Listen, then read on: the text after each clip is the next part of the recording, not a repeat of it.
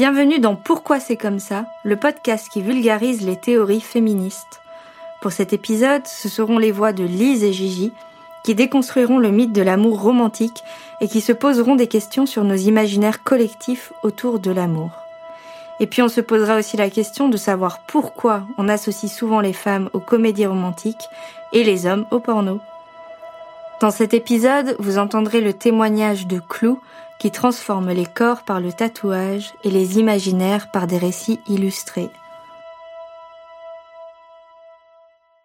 Bah alors, Gigi, qu'est-ce qui se passe? T'as les yeux tout bouffis? Ouais, j'ai regardé Love Actually hier soir. J'ai pleuré comme une madeleine.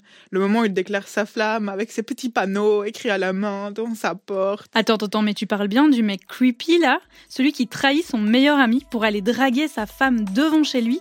Tout ça en ayant filmé la femme en gros plan pendant tout leur mariage? Ouais, mais bon, c'est l'amour quoi. Le vrai, impénétrable, l'éternel. Le romantique? Oui. L'amour romantique Oui. Mais c'est un mythe, Gigi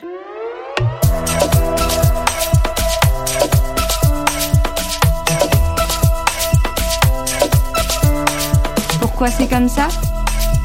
Le podcast qui vulgarise les théories féministes. Combien de temps passe-t-on à discuter de nos relations amoureuses, de nos vies intimes avec nos amis, notre famille? Combien de films, de séries, de livres, de chansons parlent d'amour? L'amour, on le connaît, on le voit partout, mais euh, il est quasi toujours représenté d'une seule manière. Le couple hétérosexuel, une relation entre une femme et un homme. C'est notre modèle de base. C'est pour ça qu'on va parler principalement de couple hétérosexuel ici.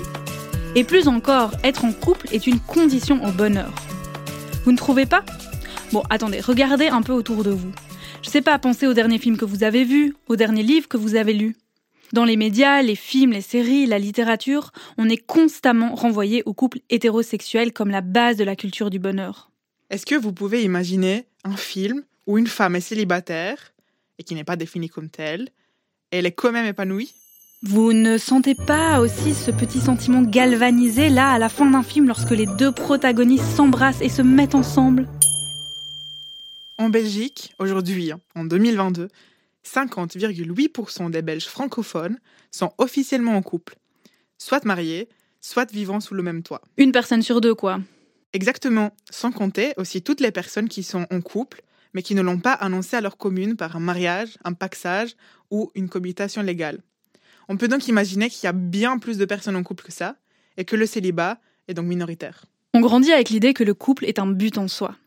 Entre chaque relation, on est comme en attente de la prochaine, comme un moment de parenthèse dans nos vies, un peu incomplète quoi. On attend notre moitié. En plus de ça, on cultive l'idée que l'amour est magique, qu'il va transformer nos vies, la rendre meilleure, plus savoureuse, plus épanouissante, plus heureuse. Bref, le grand amour pourrait tout accomplir. Il serait l'écueil de notre liberté et de notre déploiement. Désolée pour la note euh, pessimiste, mais notons quand même qu'un mariage sur deux finit en divorce. C'est là qu'on voit qu'entre ce qu'on nous vend et ce que l'on vit, il y a un gap qui existe et qui est vraiment important. L'amour est vu comme une simple question d'alchimie entre deux personnes, quelque chose de privé. Pourtant, comme on l'a déjà vu avec la charge mentale, le privé est politique, et l'amour est un fait social, culturel et non naturel. On va voir pourquoi. Faux Tu n'as rien d'une cinglée, et je sais que tu m'aimes encore, c'est ce que je me tue à te démontrer. Mais tu te trompes, Franck. C'est de la haine que j'ai. Tu n'es qu'un inconnu qui m'a fait rire à une surprise partie et maintenant je ne peux plus te sentir. Et tu sais quoi, si tu t'approches encore de moi, si tu essaies de me toucher, Franck, je vais hurler, je pense. Après, s'il te plaît, arrête. On apprend à aimer selon les normes, les croyances, les modèles, les habitudes, les mythes, les traditions morales et éthiques de la culture et la société dans laquelle on appartient. Pensez à l'époque romantique, où les hommes se pavanaient avec leurs mandolines sous les balcons des jeunes demoiselles, prêts à se suicider pour obtenir l'amour de l'élu de leur cœur. Aujourd'hui, on est loin de ça. Pourquoi? Parce que les codes ont changé. Et si à cette époque l'amour était l'affaire des poètes et des artistes, aujourd'hui, en ce début du XXIe siècle, l'amour n'a plus la même place. Qui regarde les comédies romantiques? Et qui joue à inventer des histoires d'amour avec leurs poupées? L'amour serait alors quelque chose qui épanouit plutôt les filles. Mais finalement, est-ce qu'on aimerait différemment en fonction de notre genre?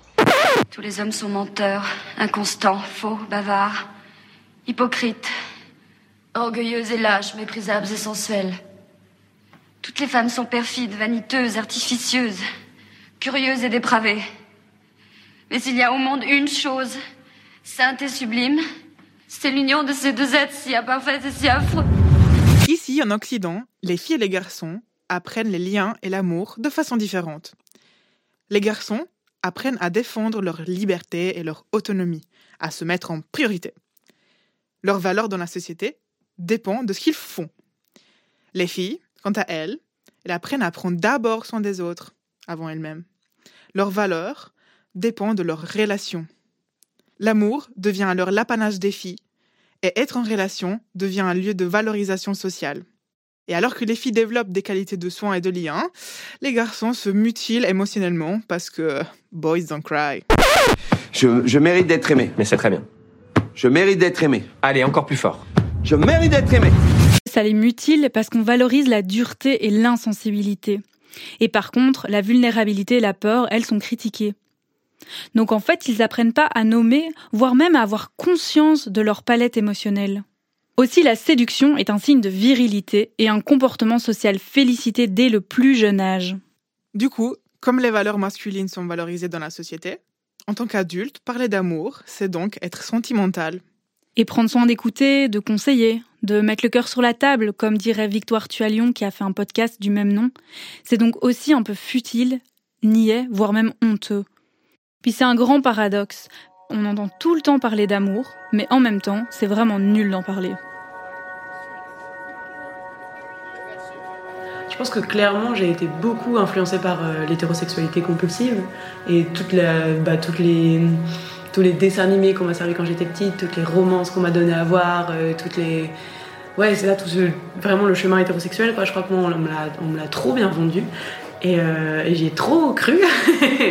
et je me suis trop accrochée à ce truc en mode je vais y arriver alors que vraiment j'y arrivais pas. Et, et ça a été quand même assez violent, je pense, pour moi de rester trop accrochée à genre je vais trouver un mec et un jour je serai genre une super femme si c'est hétéro, là là là là là, alors que vraiment je ne serai jamais ça.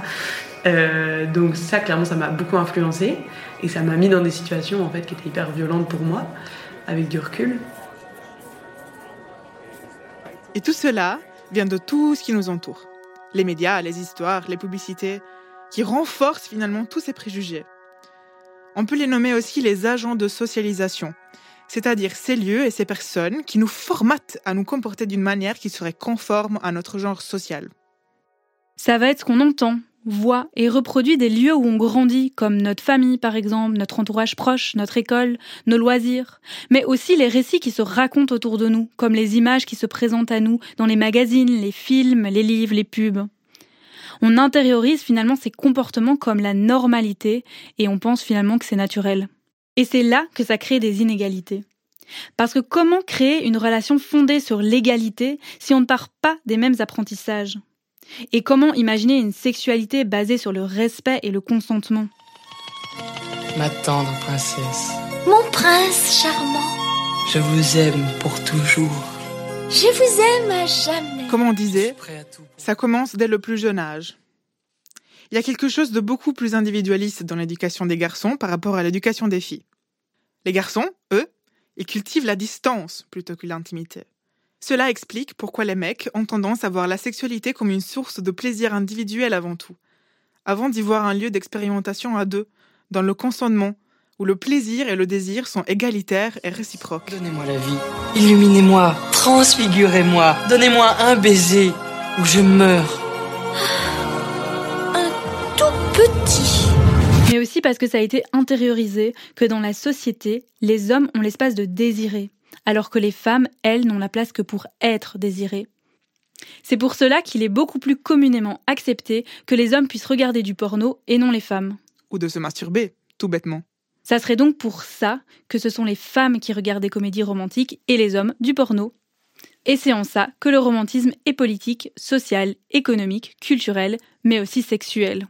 Et post-MeToo, sachant qu'en Belgique, 23% des femmes et 14% des hommes ont déjà été forcés à une relation sexuelle par leur partenaire, En d'autres termes, il et elle ont déjà été violés, on peut légitimement se dire qu'on vit dans une société où la culture du consentement n'est pas encore très présente.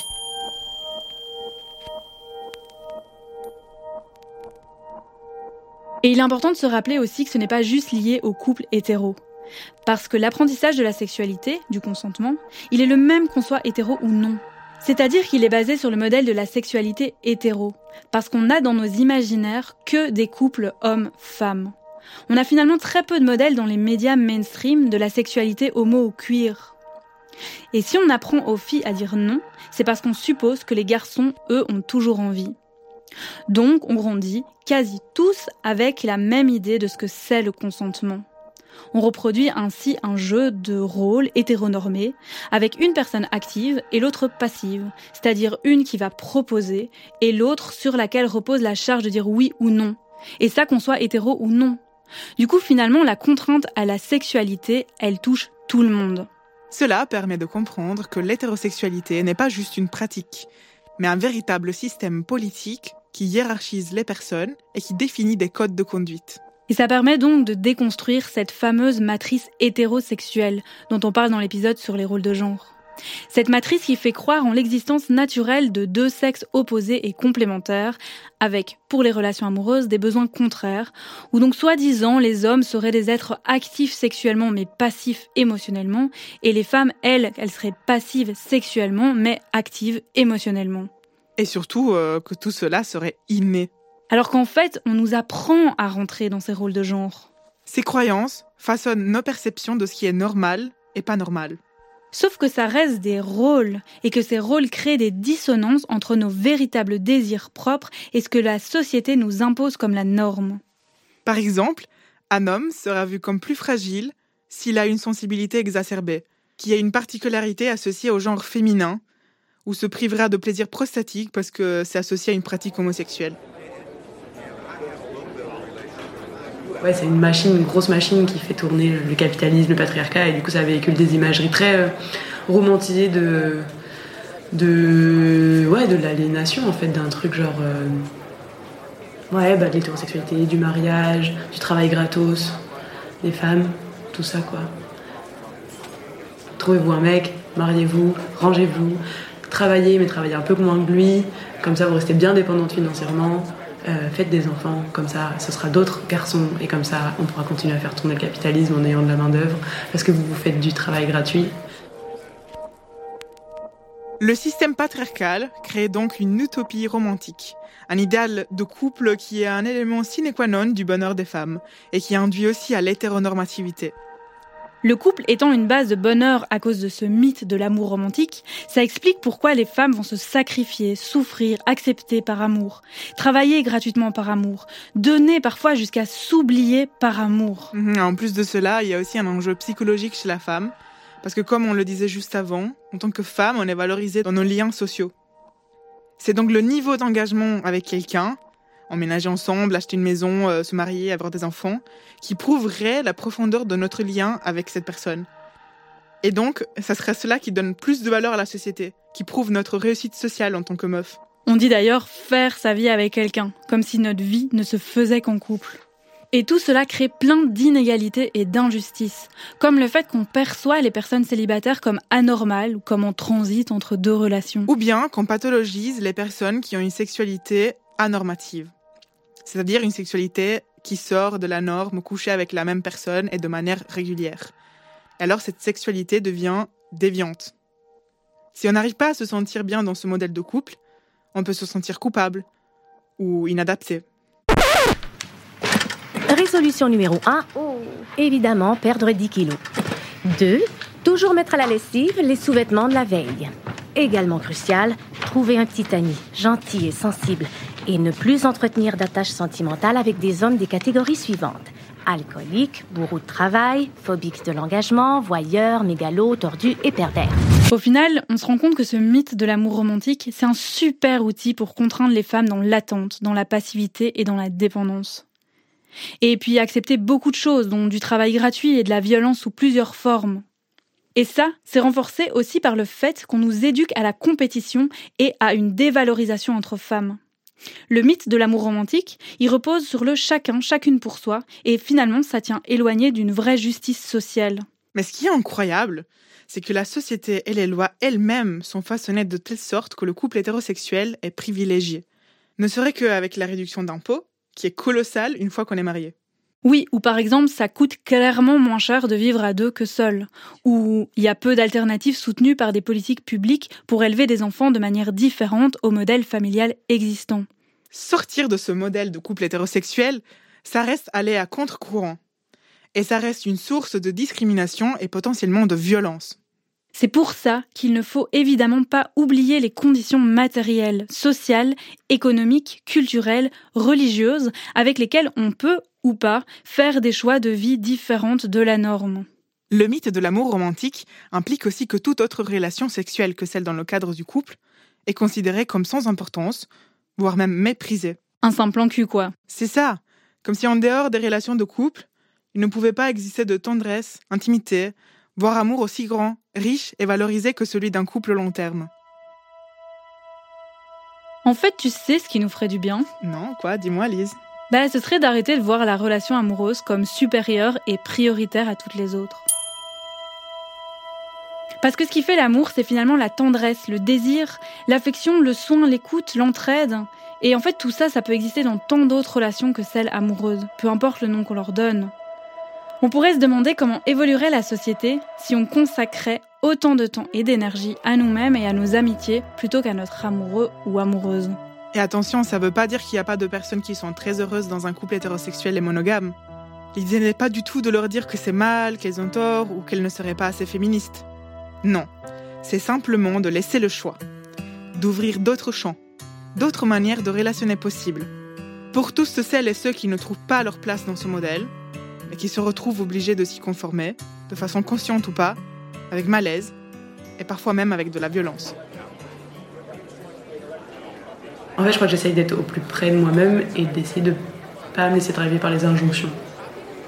Et même si je trouve ça très important de questionner quand même la propriété privée, pourquoi on a besoin de posséder l'autre et tout, et je crois que moi j'aurais extrêmement du mal à être monogame, mais, euh, mais je trouve ça aussi important de pas se faire trop de violence à tout prix. En fait, je trouve ça important de pas non plus tout le temps politiser sa life et que des fois il faut un peu se laisser tranquille et si on a besoin d'un peu de sécurité affective, c'est pas un drame, on n'est pas une personne pas assez déconstruite ou quoi, on est, une on est la personne qu'on est en fait. Et genre, si on, si on a besoin de ça, ou si c'est ça qui nous correspond, c'est très bien quoi.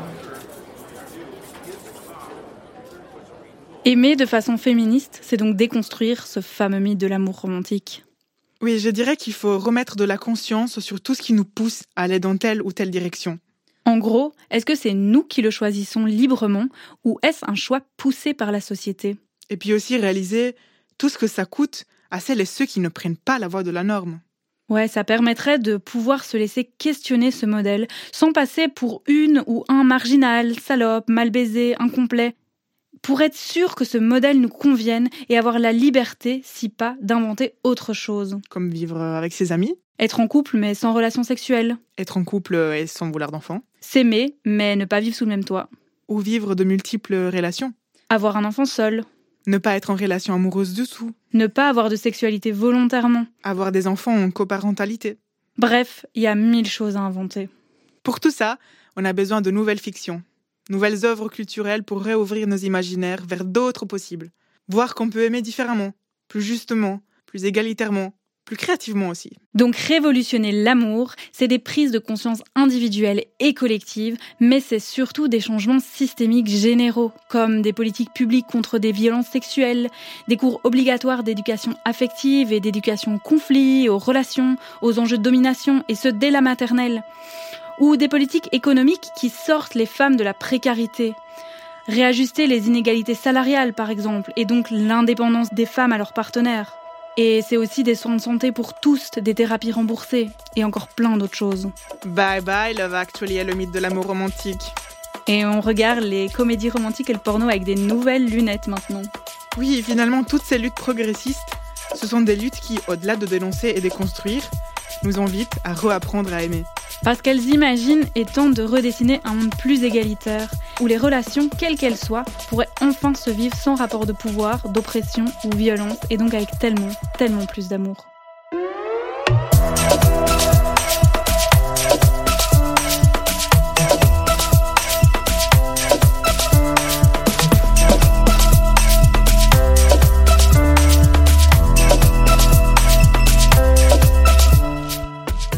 Un podcast de Charline Marbet, Diada Ferrero, Lise Mernier et Laurence Denaring. Produit par Corps Écrit et Supernova Film Lab. Avec les soutiens de l'Institut pour l'égalité des femmes et des hommes, de la politique fédérale de l'égalité des genres, de la Fédération Wallonie-Bruxelles et de la Loterie nationale. Réalisé par Laurence Denaring, écrit par Charline Marbet, Diada Ferrero et Lise Mernier. Prise de son et musique originale, Loïc Le Foll.